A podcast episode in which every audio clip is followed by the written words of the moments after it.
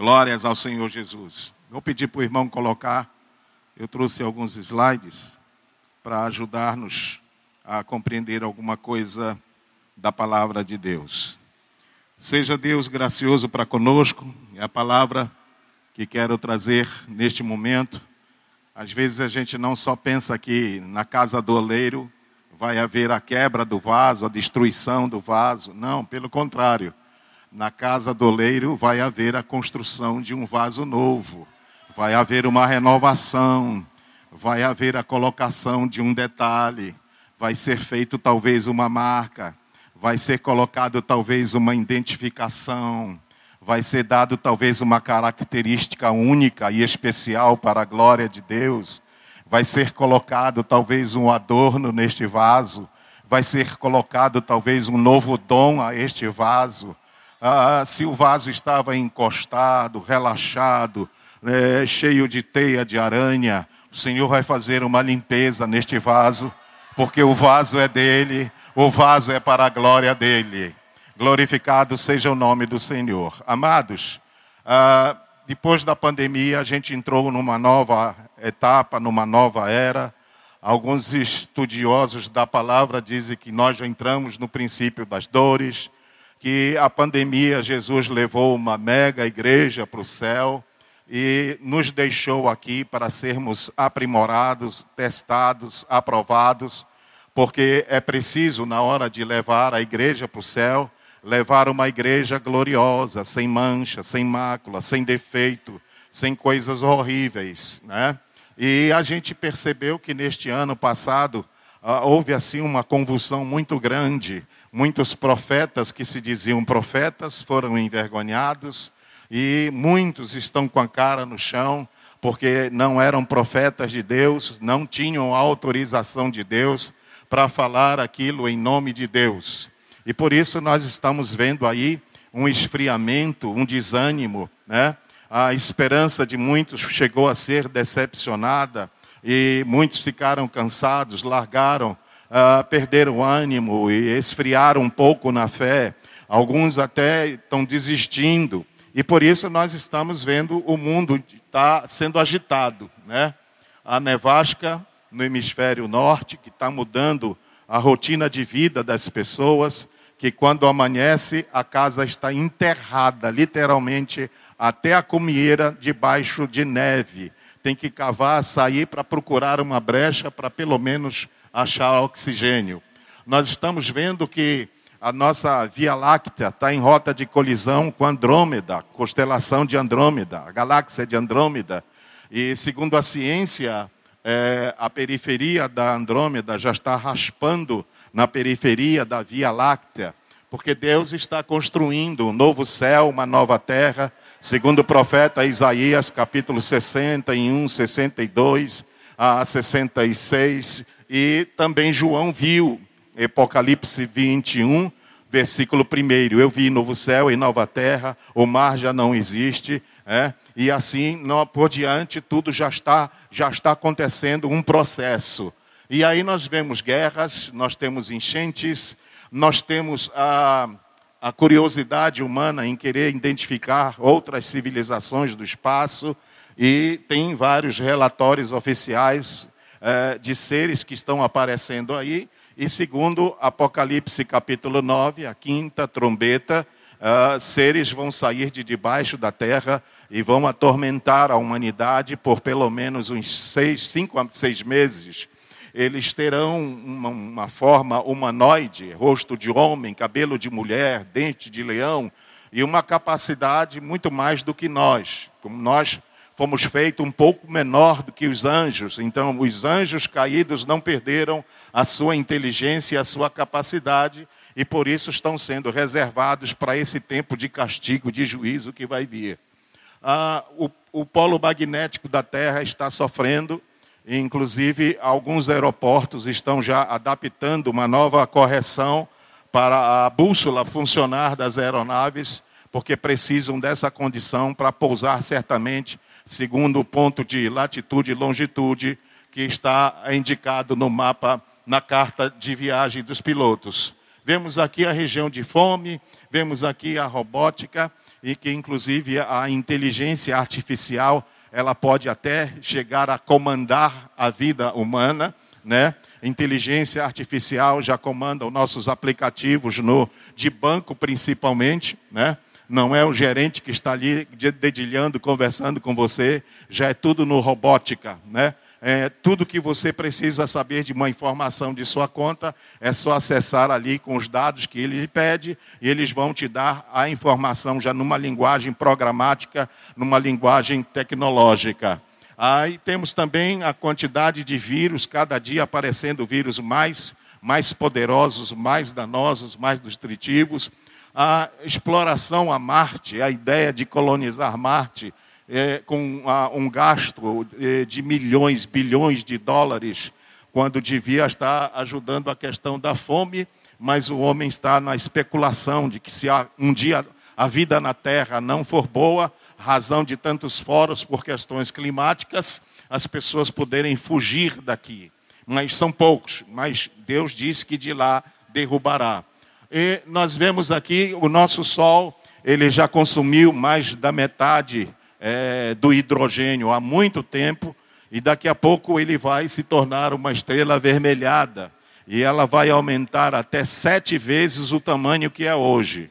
Então, nesse, nesse tamanho, vai se tornar uma gigante vermelha e depois numa supergigante vermelha. Nessa fase, os planetas Mercúrio e Vênus vão desaparecer.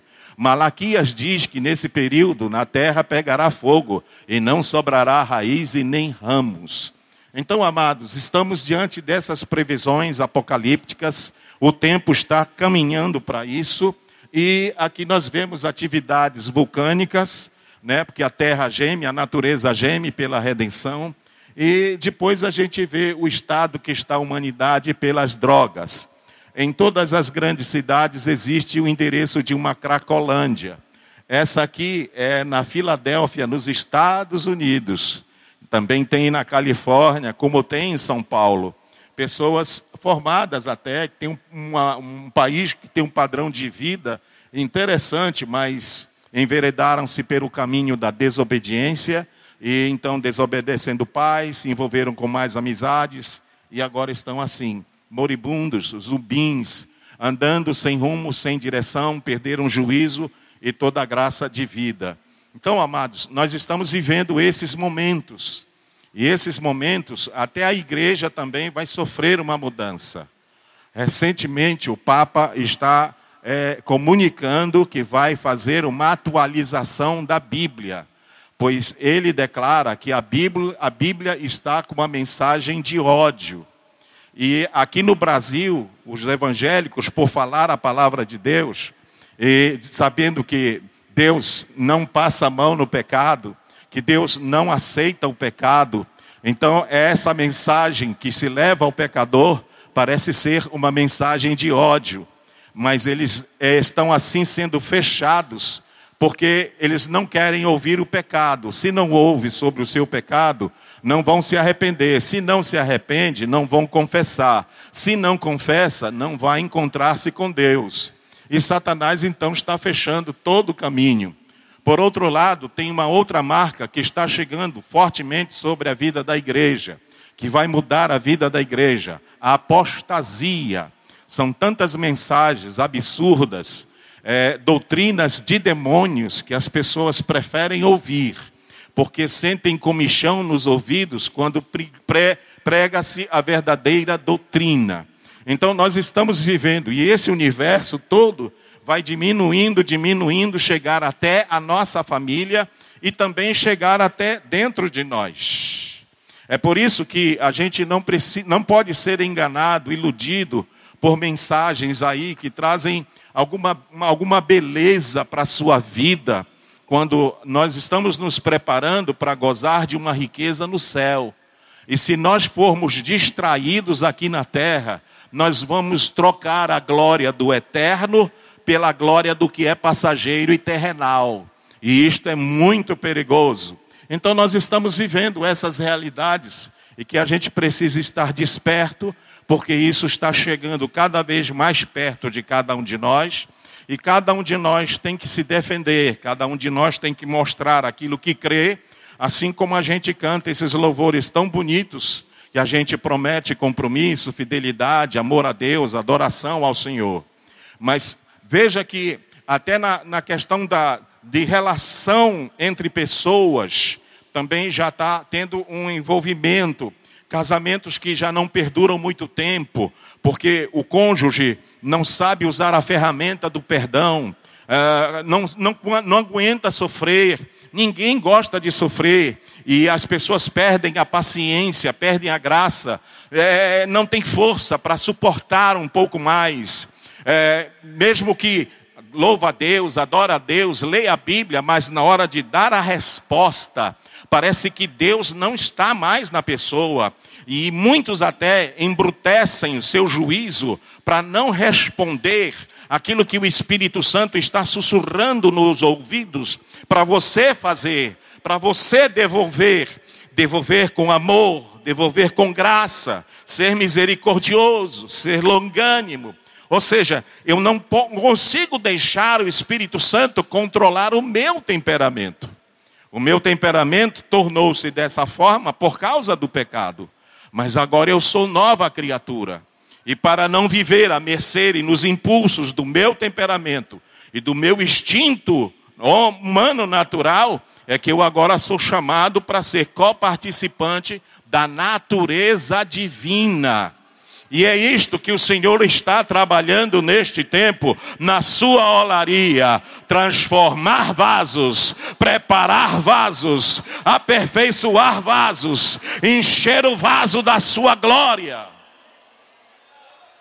Quando eu vejo Jesus espancado, ferido, cansado, diante de Pilatos, uma realidade dura e cruel, sendo ali um ser humano que podia estar com a sua cabeça a mil, mas o que estava mais forte nele era a palavra de Deus, era o plano de Deus. E Pilatos, em toda aquela agonia do seu julgamento, disse para Jesus: Tu não sabes que eu tenho autoridade para te soltar ou para te prender? Pilatos era uma realidade aos olhos de Jesus. O tribunal romano era uma realidade forte diante de Jesus. Mas Jesus disse o que para ele? Nenhuma autoridade tu terias sobre mim, se do céu não fosse te otorgado. Você sabe que o céu está com você? Você sabe que Deus é por você? Você sabe que Deus é contigo? Mas há um problema, meus queridos, que na hora da agonia, na hora da dor e do sofrimento, nossos sentidos espirituais são sufocados pela emoção, pelo pânico, pela crise, pela revolta, pela tristeza, pela angústia, pelo desânimo e ficamos loucos. Não conseguimos elevar os olhos para os céus. Não conseguimos ter uma atitude de invocar que essa natureza divina venha ter uma expressão viva agora sobre a minha vida, sobre o meu eu, sobre a minha alma, sobre a minha mente, sobre o meu coração, sobre os meus pensamentos. E logo debaixo de tanta pressão, a nossa resposta é como uma pessoa que não conhece Deus. É como uma pessoa que nunca louvou a Deus. É como uma pessoa que nunca leu uma página da Bíblia. Seu ato se torna às vezes mais ímpio do que o ato de um ímpio que nunca viu Deus. Em Porto Alegre, uma família, um rapaz casado há mais de 28 anos, uma família harmônica, filhas lindas, formadas, uma esposa bonita, uma gaúcha loira bonita. Mas de repente, parece que se esgota o amor conjugal, porque não se alimentam, porque não se conversam. E quando conversam, é só mesmo aquela conversa humana, natural. Não há uma comunicação espiritual. E aí, de repente, apareceu lá uma outra que aos olhos dele parece mais bonita, mais encantadora, atraiu ele. Ele chegou com a esposa, disse: Olha, até aqui no mais, e saiu de casa. Não demorou 30 dias, a outra deu um chute nele E ele voltou para casa, com o rabo entre as pernas. E chegando em casa, foi que ele reconheceu que ele era feliz e não sabia. Que ele tinha um lar harmônico e não sabia. Crente, frequentando igreja, com toda a sua família, mas caiu, caiu, por causa das atrações do mundo. É por isso que o salmista Davi, ele chega no oleiro, ele diz: Olha, oleiro, tu me sonda e tu me conheces. Salmo 139. Tu me sondas e me conhece. Vê se há em mim algum caminho mau e guia-me pelo caminho eterno. Guie o meu teu bom espírito por um caminho eterno. Então, amado, por isso Deus nos deu o Espírito Santo. Jesus nos disse: Ele vos ensinará todas as coisas. Você não há de temer do que vai falar nas horas necessárias, porque Ele colocará a palavra nas tuas bocas, na tua boca. E aí, meus amados, nós perdemos toda essa graça, porque queremos responder com o nosso braço humano, queremos responder com a nossa inteligência humana, e assim nossa, nossa resposta é estúpida, é vazia, é sem jeito, é destrutiva e não transmite vida. Por isso, muitos estão na igreja, mas estão sofrendo. Estão na igreja, mas estão arrebentados. Estão na igreja, mas não têm alegria espiritual. Estão na igreja, mas não têm satisfação e prazer em Deus. Estão na igreja, mas a oração é só aqui no templo. Não tem oração em casa, não medita na palavra de Deus em casa, então não consegue alimentar essa natureza divina para dar respostas pelo poder de Deus a qualquer apelo que nesta vida venha consumar você. Próximo slide, meu querido. Para dente desejar um ano novo, né? Então estamos a caminho para grandes acontecimentos, como vimos nas fotos, na estrutura da Terra, no espaço sideral, na estrutura social da humanidade. Né? Daqui a pouco não terá mais dia das mães e nem dia dos pais, para não mexer num novo padrão de família que está sendo aceito e está sendo empurrado com força de lei para que a sociedade adote esse estilo, este modelo. E assim a gente vê, até mesmo na casa de muitos irmãos, essa situação já está começando a aparecer. Uh, na história da igreja também vem aí problemas de perseguição. Uh, o vaso que o oleiro faz é um vaso tão especial que o mundo odeia ver esse vaso o mundo não gosta de ver esse vaso. E aí você tem que saber disso. Né? Mas você é um vaso de Deus. O importante é que Deus agrada-se de você. O mundo vai lhe odiar, o mundo vai lhe perseguir, o mundo vai jogar coisa na sua cara. Mas você é firme, você sabe de quem é dono, você sabe quem você glorifica. E você tem promessas de Deus na sua vida. Então, no mundo inteiro, está tudo aí nesse pacote. Então, a busca de vida fora da terra e surgimento de seres estranhos, como já falei em Apocalipse capítulo 9. Então, vem coisas agora que a gente não imaginava nunca ver. Hoje, o Apocalipse está mais a nossa, a nossa, ao nosso entendimento do que anos atrás, que era dificultoso a interpretação. Próximo slide, por favor. Glória a Deus. Maravilha. Abrindo a Bíblia, a minha Bíblia, pelo menos nesse formato, quando a gente abre a página, a gente vê na mesma página duas coisas, duas mensagens interessantes, que é o que nós precisamos e precisamos receber isso, entender isso. Próximo slide para a gente dar um detalhe mais. A primeira referência é 65, 11, né? Salmo 65, 11 a 13. Coroas o ano da tua bondade, as tuas pegadas destilam fartura, destilam sobre as partagens do deserto, e de júbilo se revestem os outeiros, os campos cobrem-se de rebanhos, e os vales vestem-se de espigas, exultam de alegria e cantam. Então, é, o Senhor coroa o nosso ano. E se nós estamos nele e obedecendo a ele, agradando a ele, ele vai na frente. E quando ele vai na frente, ele, as suas pegadas vão destilando fartura, fartura, fartura, fartura, fartura, fartura. E em todas as, as coisas que são é, alvos desse, desse milagre de Deus, é exatamente da gente também ser cheio de alegria e exultando a Deus, cantando ao Senhor. Amados, queridos, quando a gente anda com Deus, até mesmo a, a, nossa luta, a gente faz dela canção, a gente faz dela um louvor, ao mesmo estilo de Davi. Por isso, amados, é certo que a gente ah, canta os hinos que os ah, autores é, compõem, os cantores cantam, mas é tão lindo quando você tem uma experiência é, total, especial com, com Deus, e você sabe contar a sua história. E essa história tem coisas boas e coisas ruins, tem lutas e tem vitórias, tem coisas, é, tem algumas derrotas, tem algumas fraquezas, mas tem um tratamento de Deus, tem a obra de Deus, tem a marca de Deus, tem o poder de Deus. E é tão lindo quando você canta isso. Quando você canta isso.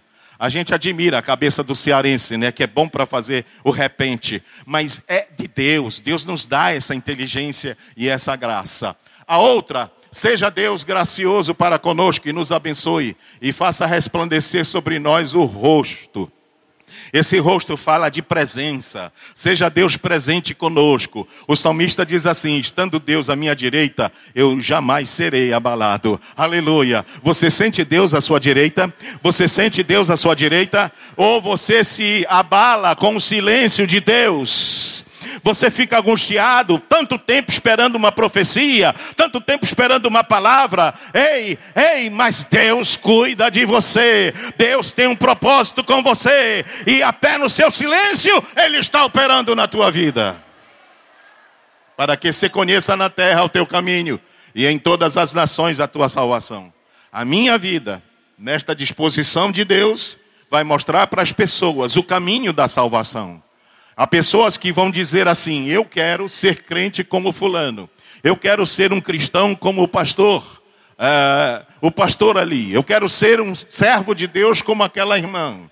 E assim, amado, nosso exemplo vai contagiando. E é dessa forma que nós vamos estar vivendo agora numa nova dimensão. É nessa capacitação que o Senhor vai trabalhar o vaso novo. É nessa unção que Deus vai trabalhar um vaso novo. Quem olhar para o vaso vai admirar o vaso e vai ver que o vaso está na mão de Deus. Está na mão de Deus. Está na mão de Deus. Está na mão de Deus. Está na mão de Deus. Aleluia. Aleluia. Aleluia. Por isso não reclame, por isso não murmure, mas cante, louve e agradeça, porque as pessoas estão lhe olhando, estão lhe olhando. Aleluia. E você tem a natureza divina. A natureza divina anda por cima, a natureza humana anda por baixo. Satanás no Éden descobriu a natureza humana, mas Jesus veio e me deu a autoridade para viver a natureza divina. Ele me deu poder para ser feito filho de Deus. Próximo slide, por favor. Então, aí para você memorizar mais fácil, que seja este o ano seu. Para cada, cada um de nós é um ano diferente. O ano que passou, pastor, eu sofri e sofri. O diabo queria me derrotar, me envergonhar. Eu tenho quatro filhos, duas filhas e dois filhos. As duas filhas com problema de divórcio. De umas o marido até saiu de casa, pediu um tempo. E a gente sofrendo sem poder dizer nada, sem poder fazer nada. Preocupado com uma das filhas que dedicou-se a cuidar dos filhos, e agora o próprio, o próprio tal animando ela para fazer um curso, para voltar ao mercado de trabalho, depois de 16 anos longe do mercado. Uma aflição. E aí, e aí começa a orar, começa a orar, começa a buscar, numa vez eu cheguei aqui angustiado, dobrei meu joelho ali, falei em segredo com Deus e me levantei, sentei. Aí vem uma irmã, chegou e foi entrando, já foi na minha direção. Parece que o Senhor falou com ela lá na, lá na rua, lá na entrada. E veio e disse: Olha, sobre o que tu falou comigo, eu te digo: dos teus filhos cuido eu. Aleluia, aleluia, aleluia. Aí a angústia aumentando, aumentando, e Satanás querendo ferir mais, ferir mais, para eu duvidar da promessa. Não duvide da promessa, pois aquele que prometeu é fiel, ele não mente, ele não falha. Aleluia. Aí um dia eu estou lá no templo lá, Padre Tíquio, no bairro Batista Campos, E lá vem também mais uma irmã no final do culto, diz assim: Por que te afliges? Por que ficas agoniado? Eu já não te disse que dos, dos teus filhos cuido eu, e lá eu vou guardando e vou me alimentando, vou me renovando. É dessa forma o Senhor vai tratando, vai curando a gente, vai abençoando a gente, e depois já foi no meu quarto já foi no meu quarto de madrugada. Eu não tinha ninguém para falar. Não, minha esposa estava dormindo, eu não quis acordá-la, porque eu enfrentei essa luta sozinho e passei então a orar muito, muito, muito mais é, pelas madrugadas. E agora foi aos meus ouvidos. Eu ouvi a sua voz. Ele disse para mim: Não temas, eu cuido de ti e dos teus filhos, cuido eu. É interessante como o Senhor marca naquela linguagem. É interessante como o Senhor marca aquelas palavras que é para ficar gravadas, para a gente não esquecer. Pois aquele que fala não é mentiroso, ele fala a verdade, ele é fiel, ele é fiel, ele é fiel, ele é verdadeiro. Então guarde, coroas o ano da tua bondade. Então o ano de 22 foi difícil para mim. O ano de 23, a gente já está entrando um, um, o que saiu de casa já voltou, mas a comunicação ainda não está bem. Mas a gente não desanima.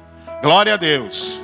E a, a outra filha é, cansou de, daquela força bruta do marido, da ignorância do marido, e agora ela está meia complicada, viu? Mas o engraçado é que enquanto ela está complicada e rebelde, de não querer mais nem o conselho de pai, mas e eu procuro ajeitar o genro.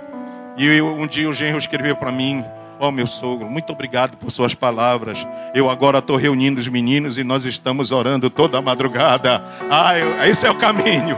Esse é o caminho. Esse é o caminho. Aleluia. Ora, quando eu imaginaria que aquele meu genro, empresário, importante, né, comércio exterior, ganha em dólar, o cara tem uma boa vida, ia ouvir este conselho, mas você tem a palavra de vida, você tem a natureza divina. O que você fala vai acontecer. Se você fala, concordando com Deus. Então aí está. As tuas pegadas destilam fatura. Seja Deus gracioso para conosco. Quando eu vejo seja Deus gracioso para conosco, me lembro de Noé. Noé enfrentou uma geração totalmente pervertida, passou 20 anos, 120 anos construindo a arca, só ele e sua família entrou na arca. A perspectiva de hoje é assim: dois estarão na cama, um será levado e outro será deixado. Dois estarão no campo, um será deixado e outro será levado. É 50%. Eram dez virgens Cinco estavam tão nécias, tão tolas, tão desapercebidas, sabiam que o noivo vinha, foram para o lugar onde o noivo ia aparecer, mas não tinham azeite, tiveram que se deslocar para comprar, para buscar. E quando voltaram, o noivo já tinha vindo e as cinco tinham subido. Então, amados, seja Deus gracioso, que a graça de Deus seja abundante, de modo que eu me encaixe, de modo que eu esteja no propósito ainda que eu não entenda, ainda que eu ache que seja grande demais para mim. Será que Noé não achou grande demais aquele desafio de construir um grande navio? Será que a família de Noé não achou estranho ter que cuidar dos animais, limpar as fezes ali dos currais dentro da arca, dar capim, dar alimento, dar tudo para os animais durante aqueles dias em que a arca ficou flutuando? Você acha que não foi pesado essa tarefa? Foi. Você não acha que é, talvez um cansaço na família, os filhos, poxa, papai, estão zombando da gente, construindo este navio aqui neste lugar. Então, uma coisa muito desgastante, mas quem tem a promessa não se desgasta. Quem tem a promessa não se desvia. Quem tem a promessa não se afasta. Quem tem a promessa não renuncia. Quem tem a promessa não volta atrás. Quem tem a promessa não desiste, porque está preparado pelo oleiro. Nos abençoe e faça resplandecer sobre nós o rosto. Israel que diga, quando o Senhor virava contra eles o rosto eles padeciam. Deus mandava castigo, mandava tanta tribulação para eles. Mas quando o rosto do Senhor está voltado para a gente, é porque Deus está se agradando, é porque Deus está satisfeito, é porque Deus está tendo a tua adoração e tendo o teu serviço, a tua obediência, a tua fidelidade e o teu amor. Mas vamos adiante, próximo slide. Essa então é a palavra para a gente encerrar, chegando na olaria.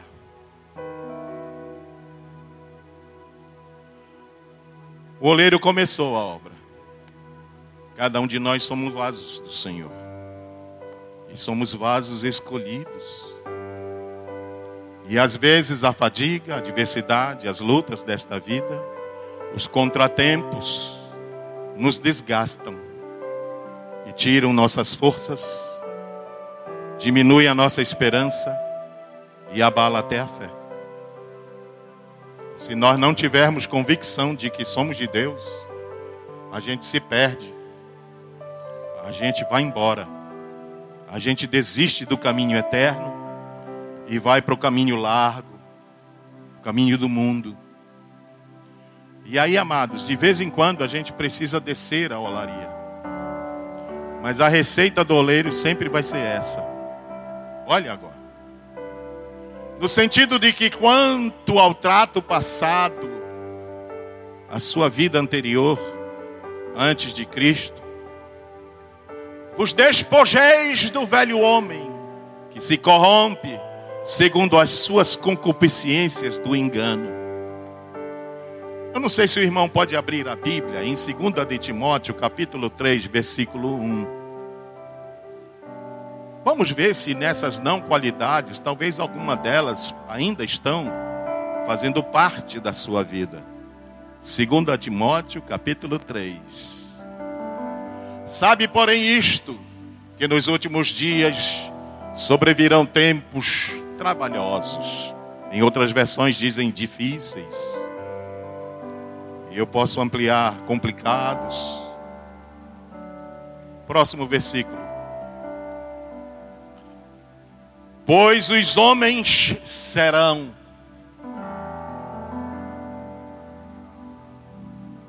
E aí você vai ver se tem uma dessas marcas em você.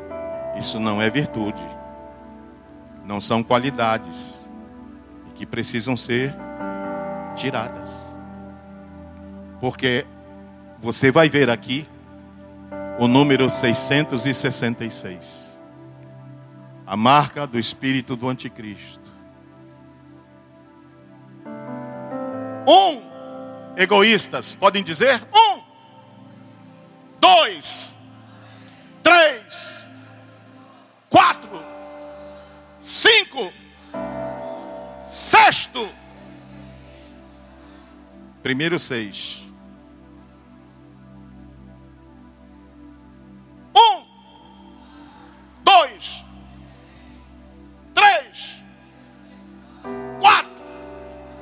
cinco. Seis. Olha aí o segundo seis. Um, dois, três, quatro, cinco, seis.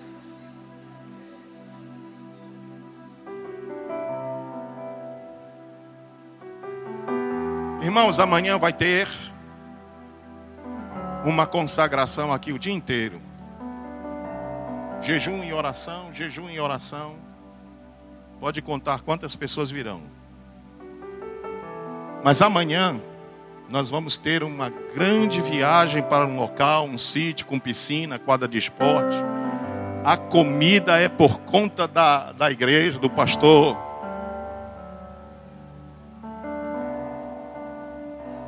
Meu irmão, vem gente até que não é crente.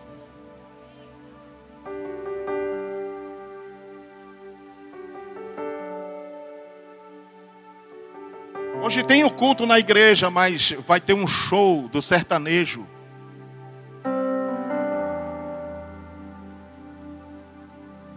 Gustavo Lima.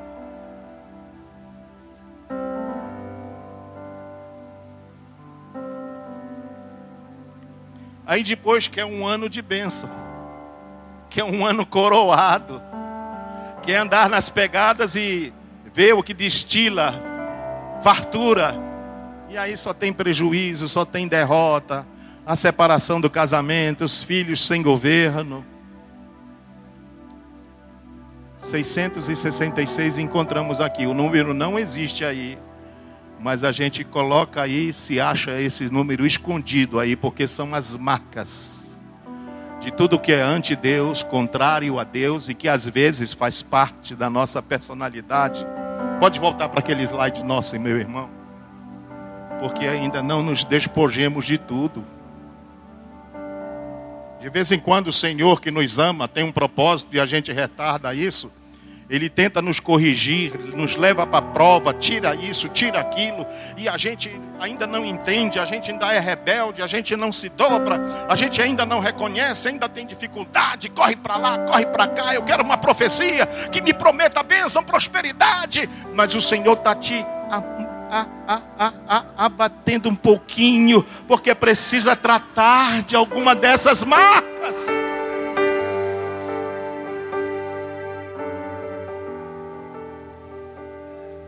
E agora, e vos renoveis no espírito do vosso entendimento. O que é que você entende das coisas? Amados, nosso entendimento é pobre, nosso entendimento é curto. A gente está diante de uma prova, está diante de uma luta. A gente, eu não aguento mais, eu vou desistir, não, eu não sei mais o que fazer. É o meu entendimento humano. Mas quando eu entendo, o Senhor está me preparando, o Senhor vai me conduzir para um lugar glorioso, o Senhor tem um propósito na minha vida, o Senhor está trabalhando. Eu vou lhe dar um exemplo, vou falar rápido. Eu casado, pai de quatro filhos, gerente de seguradora de banco, bom salário, carro, combustível, comissão, morava bem. Meu uniforme era paletó, gravata, e sentado na agência do banco, naquelas mesas de vidro, e o meu sapato se escondia no tapete, na mesma linha da gerência. Os clientes que eu tratava era só gente grande aí, EBD, Marco Marcelino, porque eu era um agente de seguros. Eu era um técnico de seguros. Meu primeiro emprego foi na Tudor Marsh McLennan, corretora de seguros, onde eu aprendi tudo sobre segurança e fazer projetos para proteger as empresas contra incêndios e oferecer, através de uma gerência de risco, calcular o risco que o cliente tem e para que ele não tenha prejuízo se aquele risco vier acontecer uma tragédia, ele tenha um seguro apropriado para cobrir os seus prejuízos. Mas chegou um dia que a empresa que eu trabalhava foi vendida para o Bradesco e o Bradesco só quis a carteira, os clientes, os negócios e os funcionários. E nessa fui eu. Seis meses desempregado. Antes eu saía de casa, no meu trabalho, tinha às vezes algumas, alguns jantares ou alguns almoços, almoços de executivos, a TVB e tal, e eu lá presente, e todo mundo pegando na minha mão, diretores de outras companhias de seguro batiam no meu ombro. Um dia eu quero esse homem lá na minha empresa. Mas agora, desempregado, eu não tinha perdido a minha qualidade. Batia na sala deles, me recebiam, e diziam: Poxa, companheiro, que pena, nós estamos em contenção. E eu voltava com a minha maletinha, a pé de novo para Sacramento, descia ali a Manel Barata a 28, descia até a Doca, da Doca eu pegava a Bernardo Couto, da Bernardo Couto entrava Pedro Miranda direto. E quando às vezes coincidia de eu chegar meio-dia em frente ao templo da pedreira, eu dobrava o joelho no círculo de oração para pedir para o Senhor, Senhor, quando eu chegar em casa, pelo menos tenha almoço para os meus filhos, porque eu não tinha deixado nada para eles. Chegava em casa, tinha alguma coisinha lá, uma gororoba para a gente comer. Chegou dezembro, um irmão da congregação de Sacramento tinha uma loja que vendia confecções lá na pedreira e disse: Irmão, o senhor quer trabalhar esse mês como segurança, olheiro lá, porque o pessoal vem, pega a sutiã, mete tal, esconde, rouba as confecções. E tá bom, meu irmão, eu precisava. Naquele dezembro, o que eu cheguei em casa para celebrar o Natal para minhas crianças foi com uma fanta laranja e um carrinho e uma bonequinha para o meu filho e minha filha.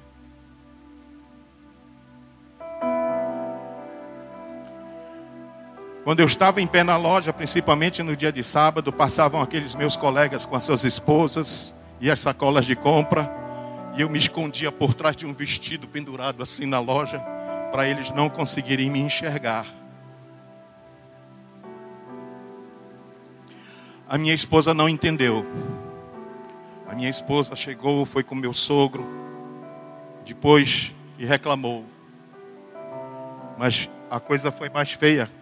Quando chegou em janeiro, pastor Firmino disse: O pastor Levi vai deixar o caminhão da igreja e ele vai ficar com o supervisor do templo da Conda, daquele bairro lá. E nós estamos precisando de um motorista de caminhão da igreja. E eu, parece que uma força me levantou a mão: Ei, estou aqui presbítero Pires marcou no dia seguinte o teste para dirigir o caminhão, para ver como eu era. E está aprovado, obreiro. Está aí a chave do caminhão. O caminhão ficava à disposição para buscar materiais de construção para terminar a fase final, tempo de acabamento da construção do templo central. O presbítero Anacleto me dizia: Obreiro, vai lá no nosso depósito, na Barão do Triunfo, com a perimetral, me traz 100 tijolos três sacas de cimento, dois metros de areia. E também me traz um metro de pedra. E eu dizia, quem vai comigo? Ele dizia, te vira, obreiro. E eu ia sozinho no caminhão, abria o depósito, botava o caminhão dentro, baixava o taipá. E Satanás querendo zombar de mim. E eu pegava uma pá de areia e dizia, glória a Deus.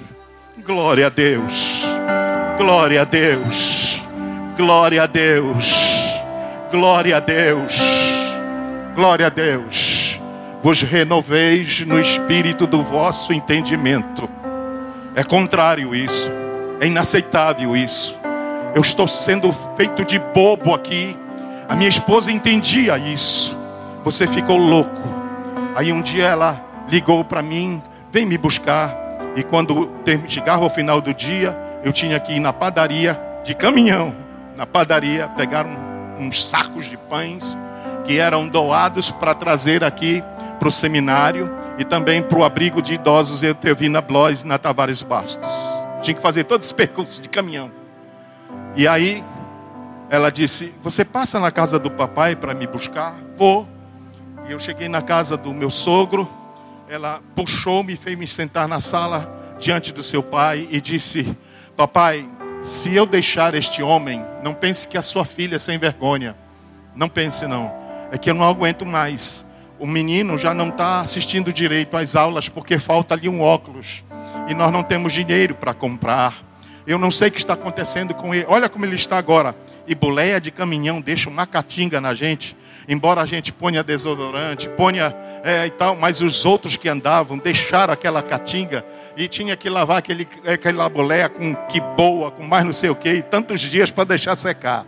Mas como não teve tempo assim, eu fiquei aquele, aquele rapaz esquelético. O que eu recebia de ajuda da igreja me dava para viver apenas 15 dias do mês. Meu cunhado, ouvindo a conversa, disse: Poxa, meu cunhado, você está mais burro que um jumento. O meu sogro então mandou-lhe sair da cena e este cunhado já não está mais vivo.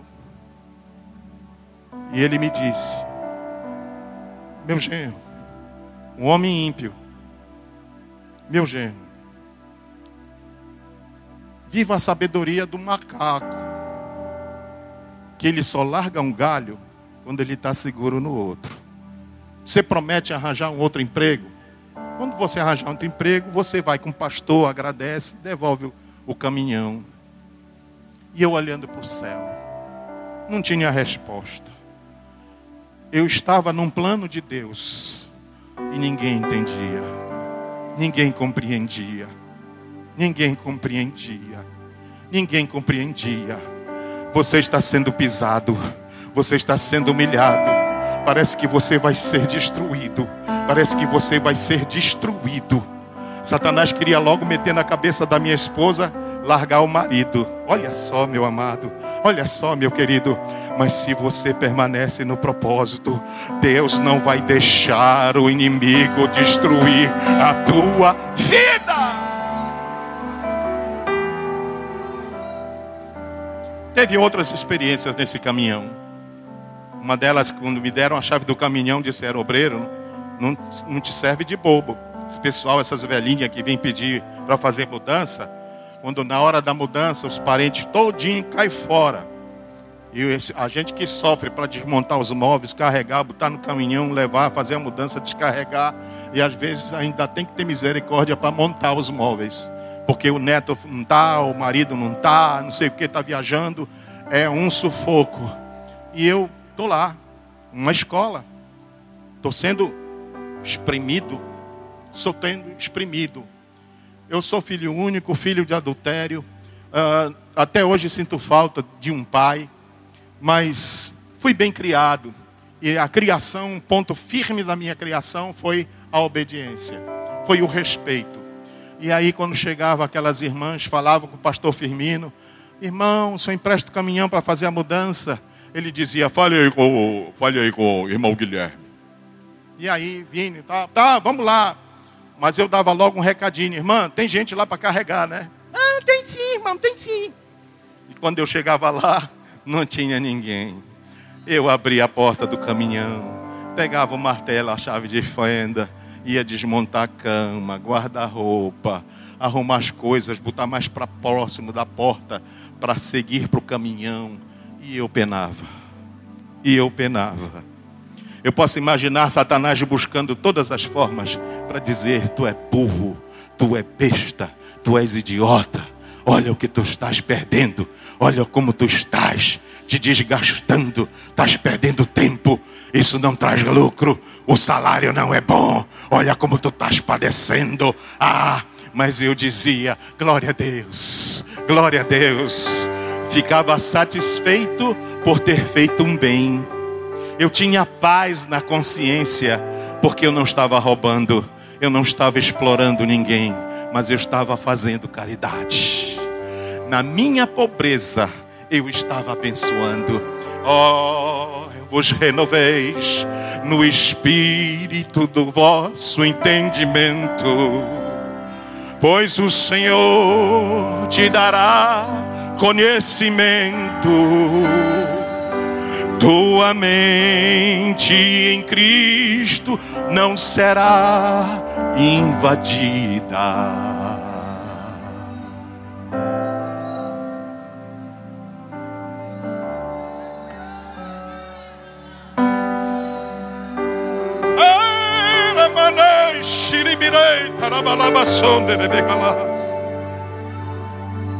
Era manei, xiribirei, tarabalabaçonde de begalas. Que della mãe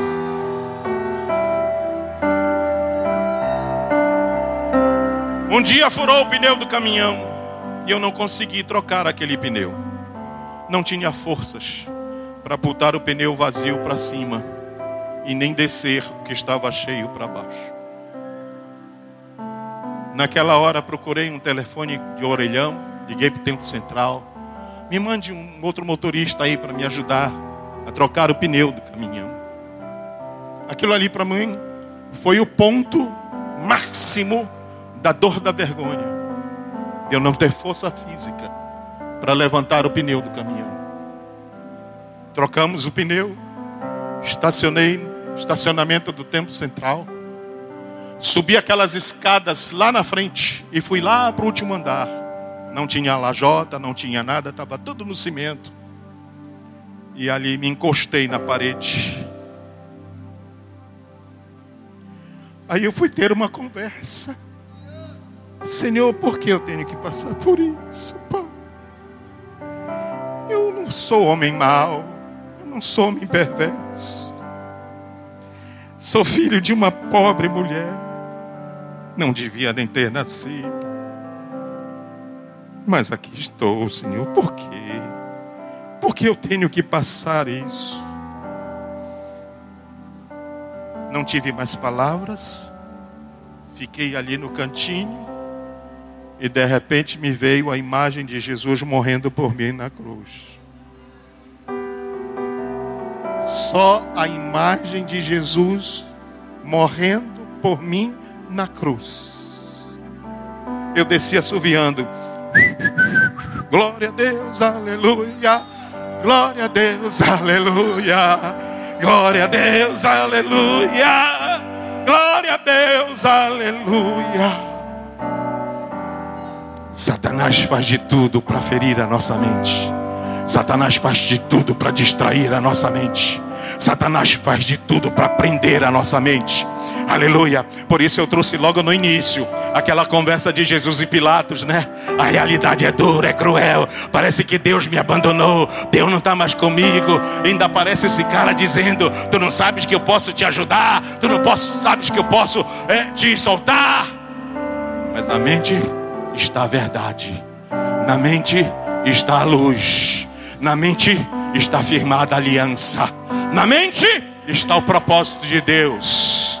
Na mente não pode estar a dúvida. Na mente não pode estar a tristeza. Na mente tem que estar o Senhor.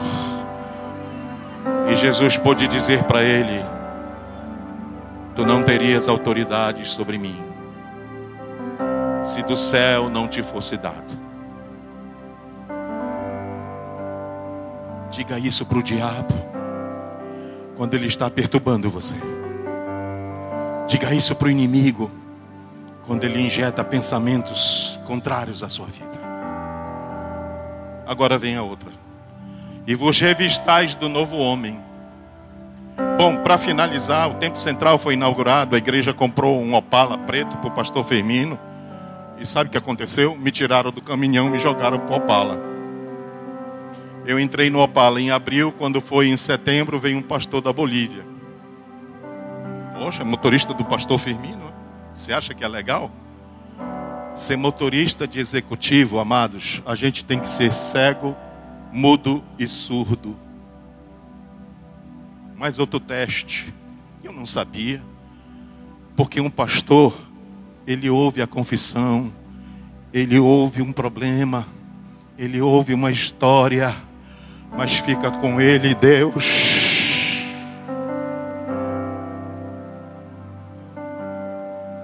Foi em setembro, missionário, da, pastor da Bolívia, veio um pedido oficial da Convenção das Assembleias de Deus Boliviana, pedindo dois missionários.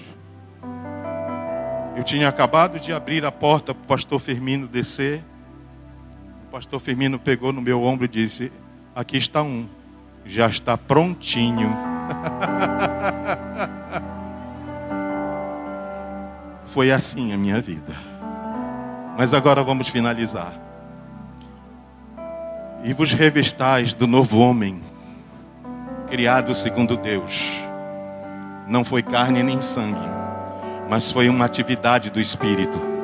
Diga comigo, eu nasci por obra e graça do Espírito Santo assim como o Espírito Santo produziu o nascimento de Jesus, o mesmo Espírito que criou Jesus na terra, é o mesmo Espírito que me fez nascer para Deus, e Ele me dá graça, Ele me dá conhecimento, Ele dá uma vida sobrenatural, Ele me dá entendimento, Ele me dá autoridade espiritual.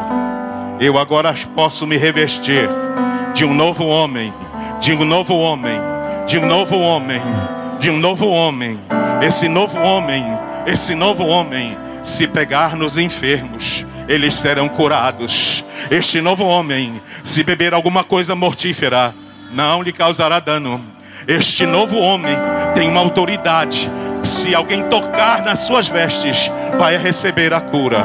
Este novo homem anda por cima, não anda por baixo. Este novo homem anda na visão, na revelação, não anda à toa. Este novo homem não precisa chegar na casa de uma irmã, do irmão, só porque a casa é bonita, o irmão é bem de vida, e dizer: Meu irmão, Deus está me revelando que você vai me dar um celular para me fazer a obra de Deus. Não precisa mendigar, não precisa se sujeitar a esse papel mesquinho, idiota, entristecendo a Deus.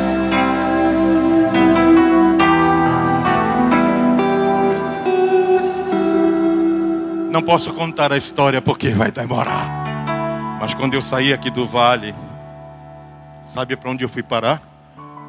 Eu vendi meu carrinho. Eu estava tantas vitórias, tantos demônios foram expulsos. Eu fazia jejuns, muitos milagres. Cansei. Não tive férias. Os meus líderes não viram isso. E eu cansei já não dormia direito. Chegava em casa de tanto atender muita gente, eu já não queria mais viver no meio da família. Eu subia, me trancava no quarto.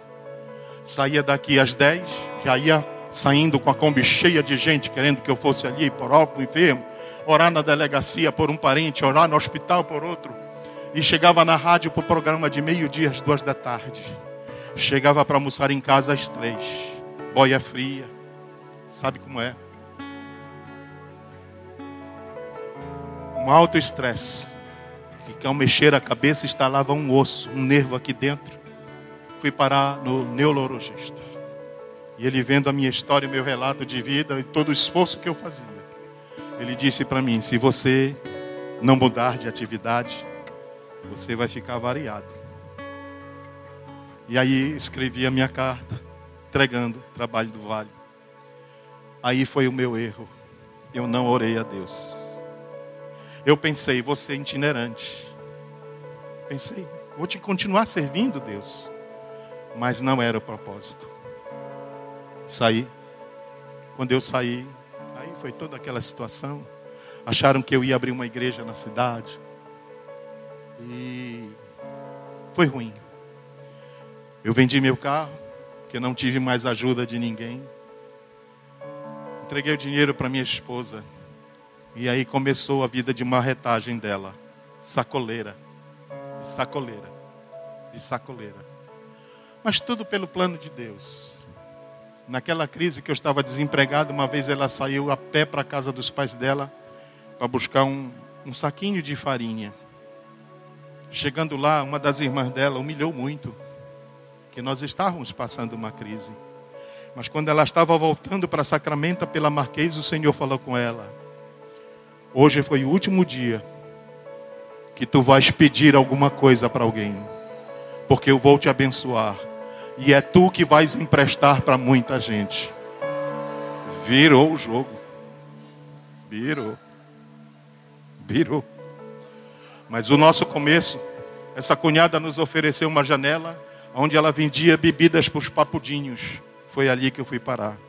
Vender charque, vender ovo, papel higiênico, azeite, que boa e algumas coisinhas de, de emergência, de conservas, salsichas. Depois surgiu a onda do I-99 e lá fomos colocando algumas coisinhas. E minha esposa também com vergonha, porque não entendia o que estava acontecendo. O Senhor um dia falou para ela: Por que tu tens vergonha? Fala com esses papudinhos do meu amor.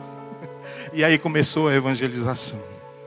Até que chegou um dia, o Senhor começou a mudar, começou a abençoar começou a dar carro de volta, começou a dar um sustento de uma denominação que nem me conhecia. Mas o amor de Deus tocou no coração do pastor, que ele nem pediu carta, não pediu para me afiliar a convenção nenhuma, mas me disse: Olha, o templo está vazio, abra aí, faça um trabalho, o que entrar é seu. Olha como Deus faz. Os revistais do novo homem criado segundo Deus em justiça, em retidão, procedentes da verdade.